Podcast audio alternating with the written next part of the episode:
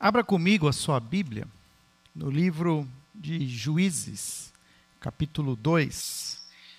Juízes é o sétimo livro da Bíblia. Temos os cinco primeiros livros conhecidos como Pentateuco, Josué e em seguida Juízes.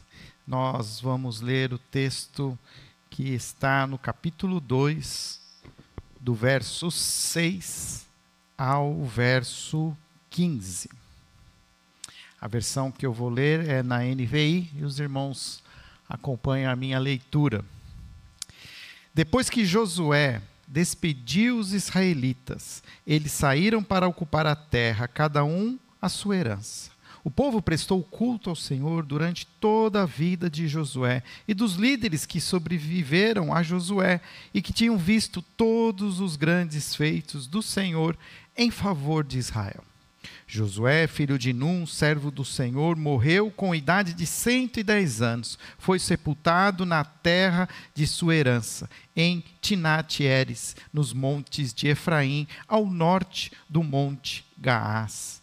Depois que toda aquela geração foi reunida a seus antepassados, surgiu uma nova geração que não conhecia o Senhor e o que ele havia feito por Israel. Então os israelitas fizeram que o Senhor reprova e prestaram culto aos Balaíns. Abandonaram o Senhor, o Deus dos seus antepassados, que havia tirado do Egito, e seguiram e adoraram vários deuses dos povos ao seu redor, provocando a ira do Senhor. Abandonaram o Senhor e prestaram culto a Baal e a Astarote a ira do Senhor se acendeu contra Israel e ele os entregou nas mãos de invasores que os saquearam. Ele os entregou aos inimigos ao seu redor, aos quais já não conseguiam resistir. Sempre que os israelitas saíam para a batalha, a mão do Senhor era contra eles para derrotá-los, conforme lhes havia advertido e jurado. Grande angústia os dominava. Oremos, Senhor. Dá-nos também agora a iluminação do Teu Espírito Santo, para entender a Tua palavra, para aplicá-la aos nossos corações e aos nossos dias, ó Pai. Que o Senhor também nos dê agora este entendimento, em nome de Jesus. Amém. Esse texto eu usei ele hoje pela manhã, num culto que nós fazemos todos os domingos às nove da manhã um culto, um pequeno culto de uma hora, onde nós trazemos não só a palavra de Deus, mas também hinos, hinos que nós conhecemos, o nosso cancioneiro cristão, e sempre estamos aqui todos os domingos. Você é convidado a vir também prestigiar esse tempo. E hoje pela manhã, nesse dia das mães, ah, esse texto tem falado ao meu coração. Um texto também conhecido por vocês, mas que traz uma tremenda tragédia. Bastaram-se três gerações para que aquele povo de Israel esquecesse os grandes atos de Deus. Atos que haviam sido fenomenais, fantásticos, extraordinários. Quando quem aqui nunca assistiu a algum filme que retrata a saída do, de Israel do Egito, aquela maneira poderosa que Deus interveio, não só com os dez, as dez pragas, mas depois abrindo o Mar Vermelho, e ainda Hollywood e nem a Record ainda conseguiram colocar né, em, é, com toda a sua, a sua arte e criatividade exatamente aquilo que Deus tem, fez naquele dia. Aquilo foi talvez um dos maiores é, manifestações do poder de Deus na, na face da terra. E nós vamos ver que bastou-se que uma geração não compartilhasse com a próxima geração, a ponto de que os netos já não estavam mais sabendo essas histórias. O texto fala aqui, versículo 10: depois que toda aquela geração foi reunida a seus antepassados, surgiu uma nova geração que não conhecia o Senhor e o que ele havia feito por Israel. Versículo 15 diz: Grande angústia os dominava. Se formos voltarmos para o capítulo 1 do livro de Juízes, talvez nós encontramos algumas explicações, começamos a entender algumas coisas. O livro de Juízes, o capítulo 1, parece que ele introduz ah, já algumas justificativas do que por que, que o Israel chegou a este ponto de esquecer os grandes atos do Senhor. O capítulo 1 nos traz algumas dicas, dá-nos uma, uma trilha de como isso aconteceu, que não foi de uma hora para outra. Foi uma sequência de, de situações. O capítulo 1, verso 1 diz assim: que depois da morte de Josué, os israelitas perguntaram ao Senhor: quem de nós será o primeiro a atacar os cananeus? Qual é o contexto? Josué já havia levado o povo de Israel para Canaã, para a terra prometida, mas Canaã tinha esse nome porque nessa terra habitavam os cananeus. Algumas, das, algumas áreas já haviam sido conquistadas. Nós conhecemos também a história de Jericó, das muralhas de Jericó. A, Josué ainda fez a divisão da terra para cada tribo de Israel, mas essas tribos agora precisavam de fato tomar posse da terra, terra que ainda estava em mãos dos cananeus. E a pergunta que eles fizeram era após a morte de Josué, que havia sido um grande guerreiro, um general, eles perguntam: quem, nos será, o, quem será o primeiro a atacar os cananeus? E o Senhor respondeu: Judá será o primeiro. Eu entregarei a terra em suas mãos. Para para pensar. Qual era a possibilidade dessa investida dar errado? Em porcentagem. Zero. Por quê? Porque Deus falou, o Senhor respondeu. Judá será o primeiro das tribos, Judá a primeira será a, e eu, o Deus de vocês, entregarei essa terra em suas mãos. Assinado, carimbado, selinho azul, né, lá do Instagram, de confiabilidade de Deus. Não tem como a coisa dar errado. Mas, versículo 19, a gente vê que aconteceu uma coisa diferente. O Senhor estava com os homens de Judá. Eles ocuparam a serra central, mas não conseguiram expulsar os habitantes dos vales, pois estes possuíam carros de guerra feitos de ferro. O Senhor estava com os homens. Aleluia! Glória a Deus. Eles ocuparam a serra central, mas de repente, mas todavia, entretanto, não conseguiram expulsar os habitantes do vale, pois estes possuíam carros de guerra feitos de ferro. Você tem uma caneta, você está usando o celular, você consegue grifar, coloca ali um grifo. Não conseguiram. Não conseguiram. Mas Deus não falou que Ele entregou a terra nas mãos de Judá?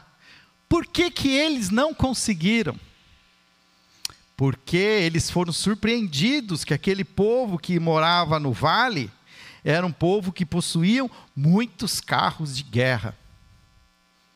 Feitos, não era feito de qualquer coisa, não, era feito de ferro. Mas e Deus? Deus não é mais poderoso do que carros de guerra, mesmo que sejam de ferros? Será que essa justificativa que Judá deu para não cumprir com a ordem e se apossar dessa promessa foi de fato assim uma uma causa verdadeira ou será que foi uma desculpa esfarrapada? Uma justificativa?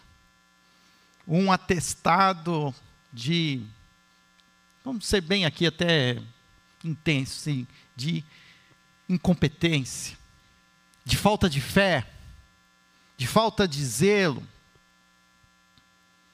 Nós lemos antes que no capítulo 2 o que acontece, três gerações passaram para que não houvesse mais um povo que lembrasse dos atos de Deus.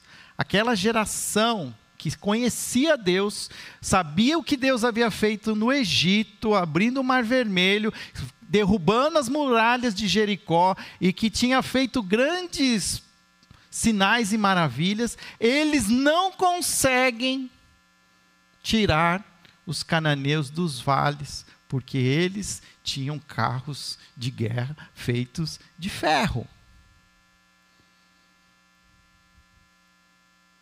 Talvez nós nos achamos incapazes de fazer muitas coisas. Mas será que quando nós estamos dizendo que a gente não consegue, será que não existe também por trás uma falta de fé, uma falta de convicção, uma, uma recusa em querer fazer a vontade de Deus, por mais que a gente entenda que esta é a vontade de Deus? Esse é um texto que, o capítulo 1, ele é um, é um momento decisivo que vai explicar o que vai acontecer em todo o livro de juízes. Altos e baixos. O povo é oprimido pelo, pelo aqueles povos que não foram expulsos, não foram eliminados. Eles são oprimidos e Deus levanta um juiz. Esse juiz traz alívio, dispersa o inimigo, mas quando esse juiz morre, o povo volta a pecar e você vai ver esse ciclo se repetir em todo o livro de Juízes. Mas o que vai nos trazer uma razão para tudo isso é exatamente o versículo 9.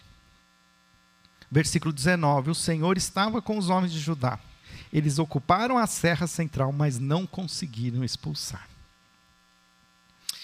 Deus exige de nós, Deus exige o senhorio sobre todas as coisas, sobre todas as áreas da nossa vida, e não apenas de algumas. Nós estamos no mês da família. Nós estamos falando de coração que ama, cuida. Coração que cuida é casa. E isso é bonito. Daria um belo adesivo.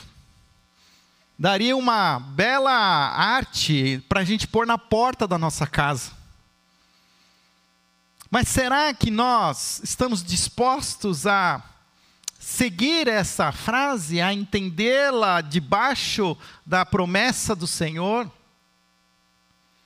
Ou nós vamos falar, chegar um momento que a gente vai dizer, ah, mas eu não consegui, eu até tentei, mas você não conhece o meu filho, você não conhece minha filha, você não conhece o meu marido. Hoje vocês conheceram um pouquinho a minha sogra. Já sabe que ela chama Dona Eunice. Vocês não conhecem a minha sogra. Mas vocês conhecem a Daniela. Justificativa tem para tudo. Quantas vezes nós estamos entendendo, nós sabemos exatamente o que nós devemos ser, aquilo que Deus nos chama para ser, pais, mães, maridos, esposas, tios, tias, papéis importantes na edificação da família, debaixo daquilo que Deus nos dá, da revelação da palavra, mas no dia a dia, nas circunstâncias, parece que a gente não consegue. Fábio, era tão mais fácil antigamente. Antigamente que não tinha esse celular. Agora os nossos filhos, né, parece que eles não conseguem ficar quietos se você não dá o celular na mão deles. A mansa criança chama isso aqui. Né? Hipnotizador de menor.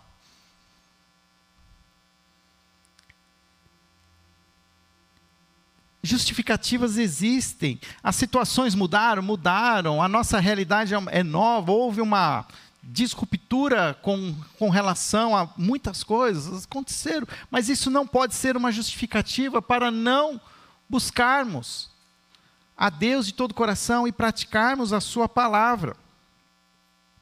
E mais que isso, Tim Keller, num livro que ele escreve, comentando o livro de Juízes, chamado Juízes para Você, ele diz, ele afirma que existem três categorias gerais de desculpas, com a ênfase não consigo, para justificar a nossa desobediência. A primeira delas é tem a ver com perdão. Não consigo perdoar. Não consigo perdoar isso, não consigo perdoar aquela pessoa.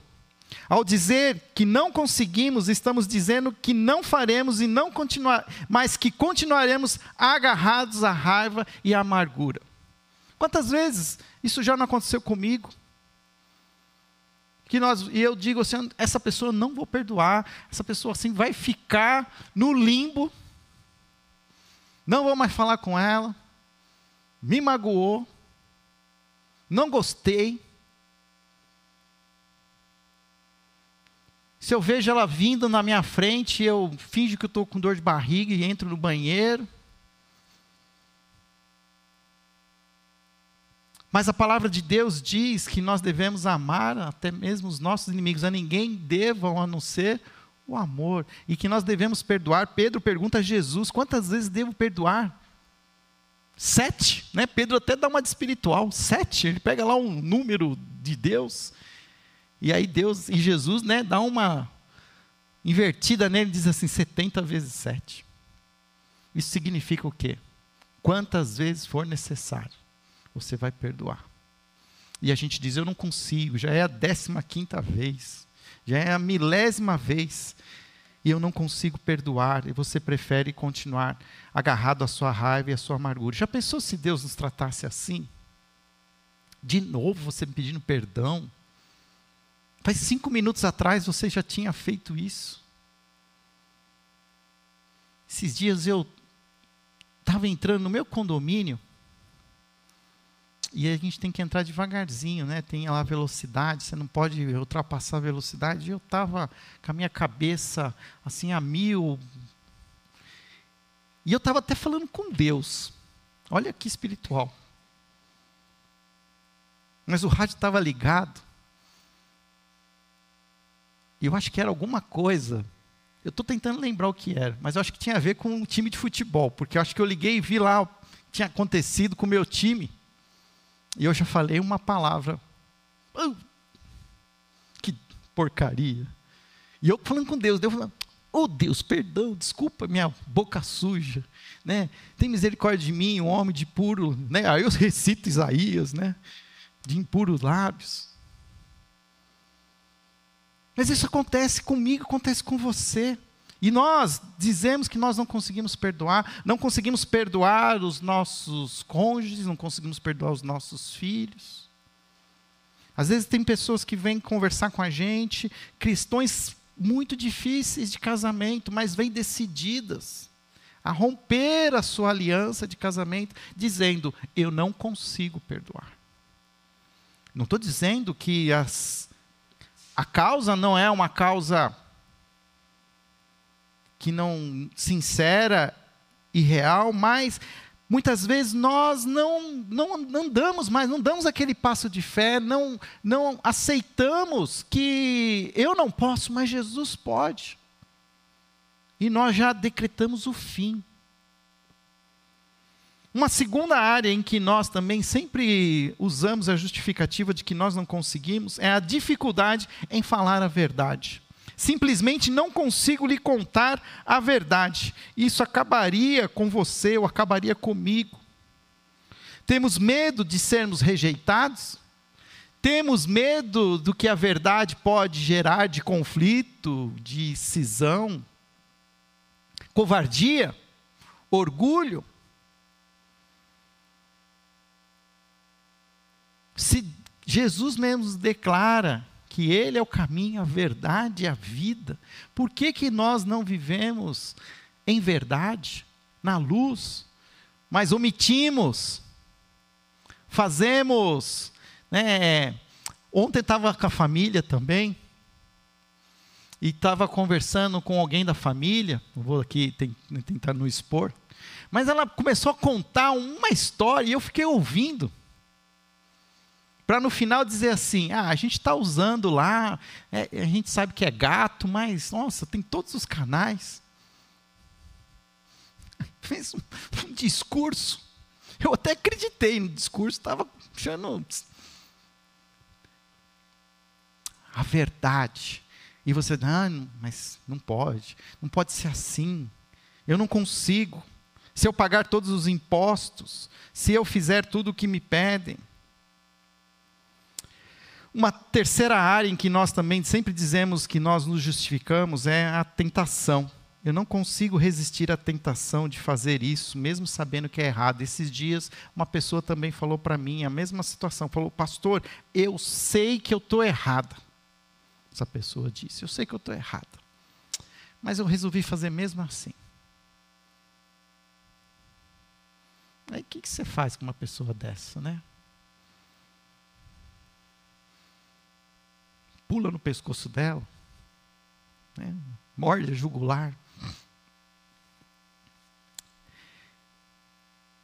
E nós não nos apegamos ao que a Bíblia fala, em 1 Coríntios capítulo 10, versículo 13, você conhece esse texto, diz assim que nós não seremos tentados além daquilo que nós podemos suportar que Deus sempre providencia uma saída. Mas a gente já desiste antes e diz assim: não, não consigo, é assim mesmo, vou ser assim.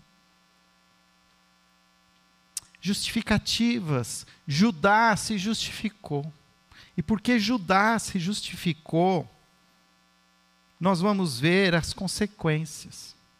As consequências de meia obediência é a desobediência total e estar subjugado pelas armadilhas do mundo, é estar sofrendo e, de alguma maneira, sofrendo aquilo que chama a angústia. A angústia os dominava. O versículo 15, o final dele é, é, é trágico. Grande angústia os dominava.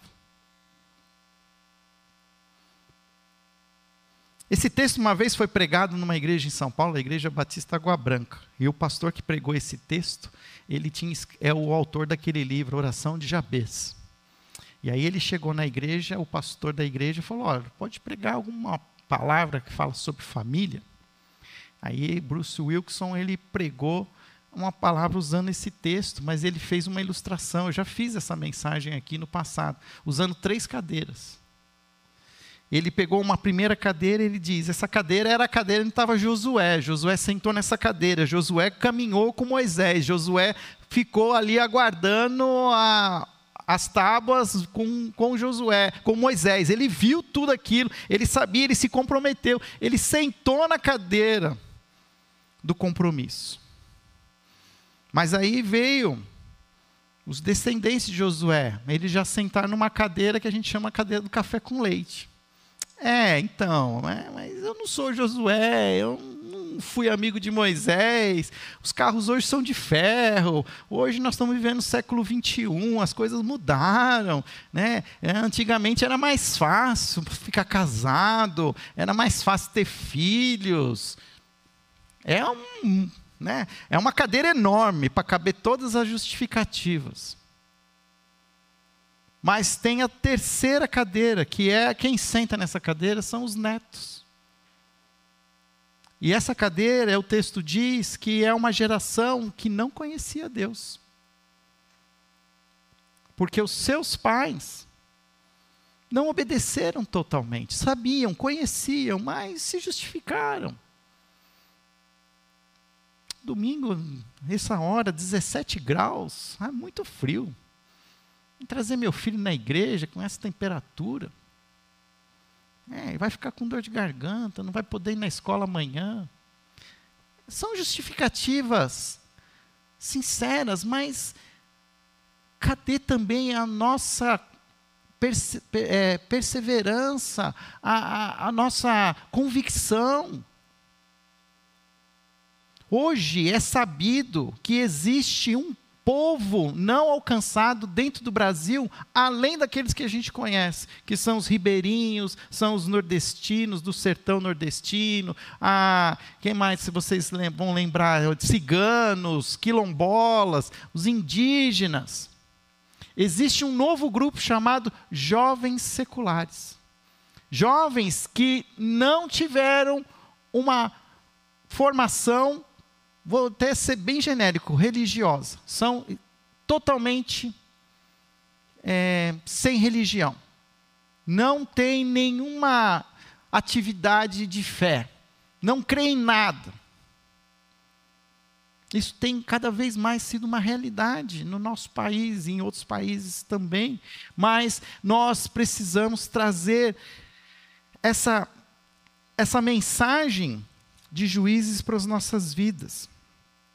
Mas eu também tenho que dizer algo que acontece, há uma tensão que começa no capítulo 2, logo nos primeiros versículos. Nós começamos a ler do versículo 6 de propósito, mas volta lá para o capítulo 2, o versículo 1 diz assim: O anjo do Senhor subiu de Gigal a Boquim e disse: Tirei vocês do Egito e trouxe para a terra que prometi com juramento dar a seus antepassados. Eu disse: Jamais quebrarei a minha aliança com vocês. Quem é esse anjo? Um anjo de Deus. Ele vem em Gigal. Onde o que, que aconteceu em Gigal? Gigal é uma região que é onde o povo de Israel celebrou a passagem do Jordão quando eles de fato entraram em Canaã.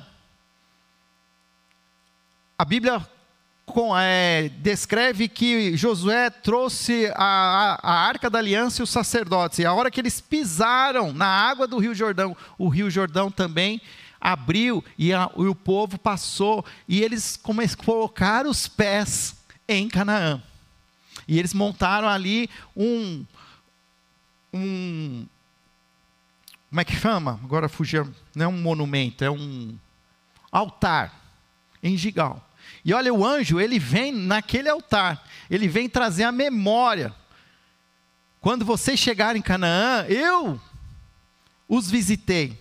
Tirei vocês do Egito e trouxe para essa terra que prometi em juramento dar aos seus antepassados. E eu disse, Jesus, é, Deus está lembrando, jamais quebrarei a minha aliança com vocês. Mas aí vem o versículo 2. E vocês não farão acordo com o povo desta terra, mas demolirão seus altares, porque vocês não me obedeceram. Portanto, agora lhes digo que não os expulsarei da presença de vocês. Eles serão os seus adversários, e os deuses deles serão uma armadilha para vocês. Então, tem uma tensão agora. Por que tem essa tensão? O versículo 1 diz assim: Jamais quebrarei a minha aliança com vocês. Mas o versículo 3 diz assim: Portanto, agora lhes digo que não expulsarei os cananeus da terra de vocês. E agora? Como é que você lida com isso? É como se nós pudéssemos dizer que Deus estava dizendo o seguinte: vocês me deixaram numa situação complicada. Eu prometi abençoar vocês, porque vocês são meu povo amado. Eu prometi, mas eu também prometi não abençoar vocês, porque vocês são um povo desobediente. Como eu vou sair desse dilema? Como eu vou sair desse dilema? Esse dilema, queridos, ele só é resolvido aos pés da cruz.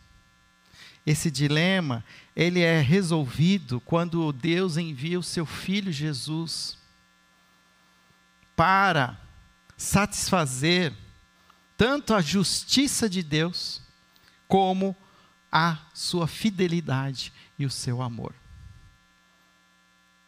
Isso significa que a maneira de nós seguirmos em frente é pela graça.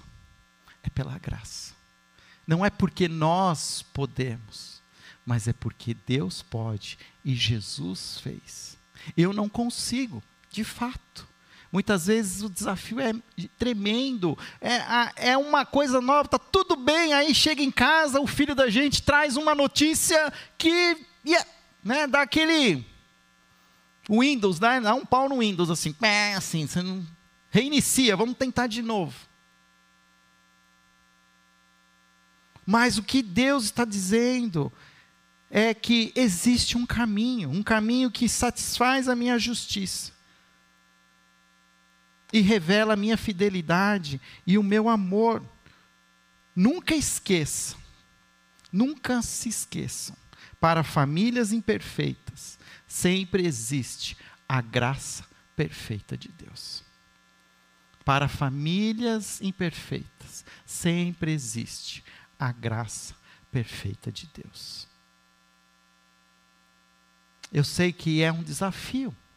Eu sei que muitas vezes nós ficamos desanimados. Eu sei que ter filhos é que nem jogar videogame. A próxima fase sempre é mais difícil. A Dani foi muito, é, muito ali, vamos dizer, é, otimista. Não, agora eles são universitários, estão quase adultos. Ha, tenha dois adultos na sua casa. Tem outros desafios, tem, mas nós somos chamados a ser casa, a cuidar, a revelar essa graça de Deus, mas e não simplesmente fecharmos as portas e dizermos não conseguimos.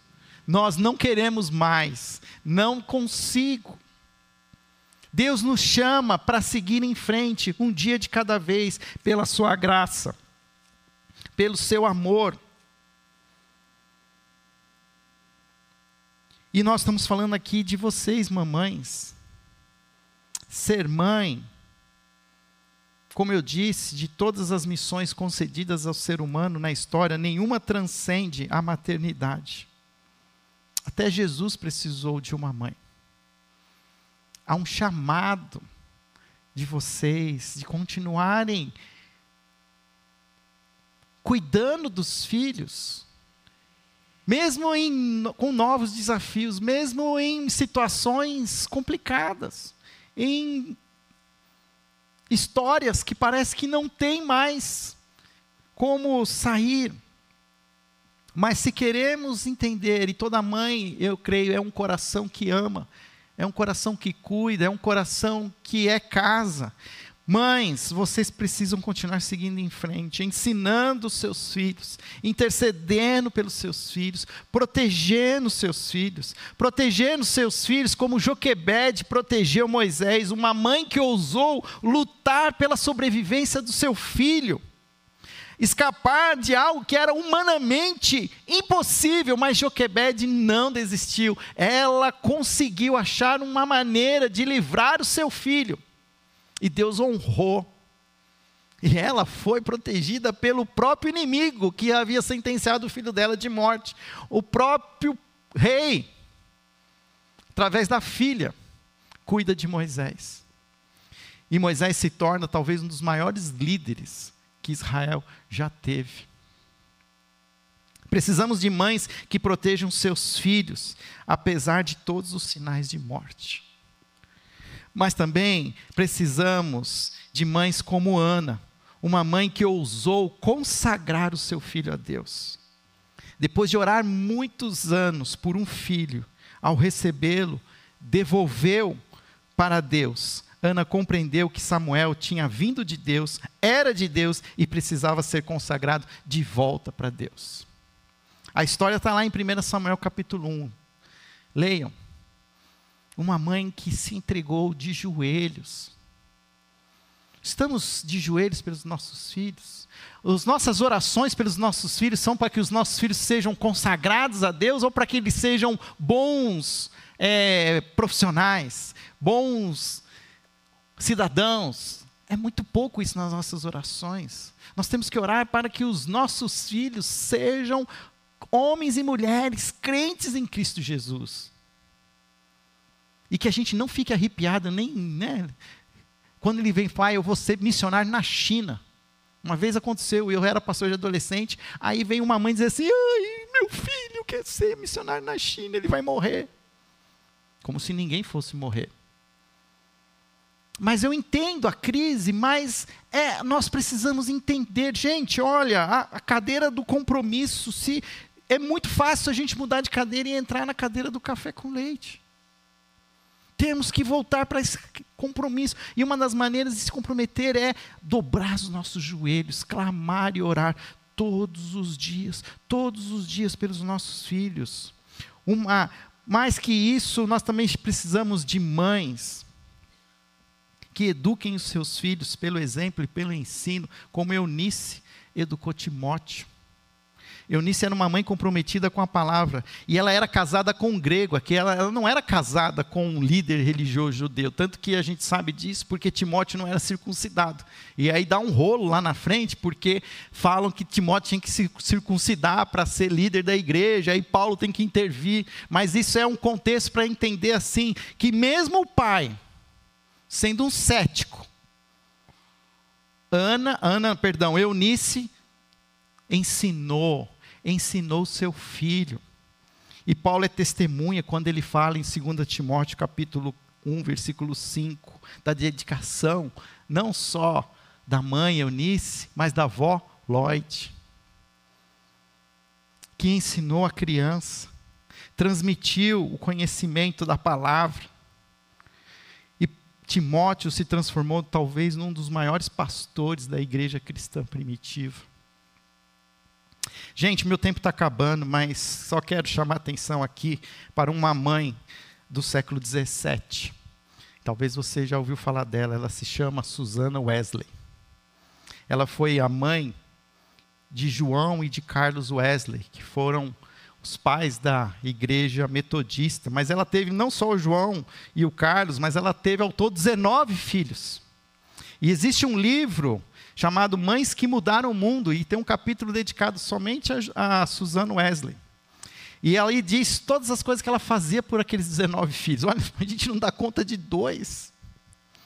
Mas ela orava por cada um dos seus filhos, ela ensinava os seus filhos a orar, ela ensinou seus filhos a ler, ensinando a Bíblia para os seus filhos, ela explicava a Bíblia, ela realizava cultos no seu lar, ela tinha tempo para cada filho individualmente.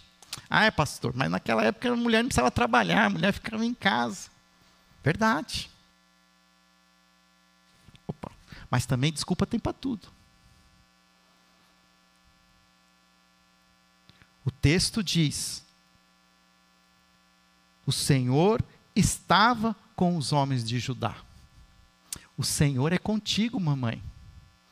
O Senhor é contigo, mulher guerreira, mulher de fé, de oração, de joelhos no chão. Não tenha medo, você consegue. Siga em frente, não desista.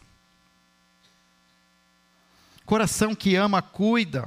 Coração que cuida, ensina. Ora, protege. Não desiste. Os desafios são de grandes, mas tem a igreja.